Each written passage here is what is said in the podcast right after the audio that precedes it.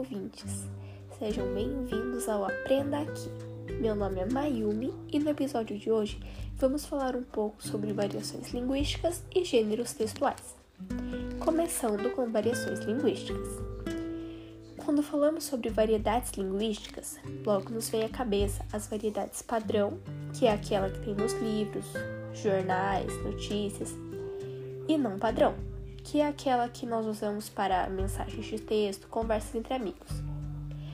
Porém, o universo da linguagem não se esgota nessas variações, e agora vamos conhecer mais algumas, como a variação geográfica, que está relacionada às diferentes expressões de linguagem existentes em diversas regiões. No Brasil, por exemplo, que é um país grande, dependendo do estado em que você se encontra, palavras diferentes podem ter o mesmo significado tal como a palavra nossa. Se você estiver no Mato Grosso, você ouvirá vote. No Pará, égua. E no Rio de Janeiro, caracas. Viu só? Palavras diferentes mostram a mesma expressão, que é a expressão de surpresa, né? Temos também a variação sociocultural, que é refletida por diversos fatores, como idade, sexo, nível de escolaridade, condição econômica, etc. Ela pode ser percebida, por exemplo, na forma com que uma pessoa idosa fala, comparada à forma com que um jovem fala. E é claro que na fala do jovem há muito mais gírias. A próxima variação a ser comentada é a variação situacional, que vai depender da situação em que o indivíduo se encontra.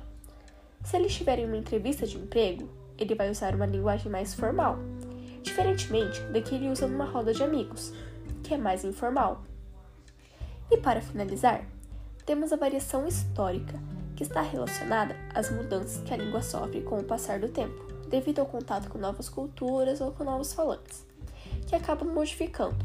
Nesse caso, é comum que você já tenha assistido a um filme ou lido um livro de época, onde aparece a expressão vossa mercê. Mas quem diria que com o passar do tempo ela se tornaria o nosso tão usado você? Esse é um exemplo clássico da variação histórica. Agora, vamos mudar de assunto e começar a falar sobre gêneros textuais.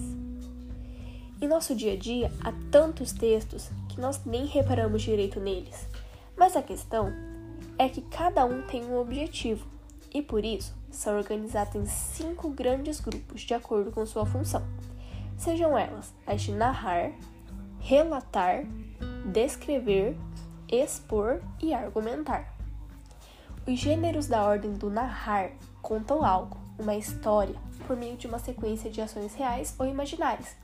Elas contêm tempo, espaço, personagem, narrador, entre outros. As crônicas, fábulas, contos e lendas são exemplos.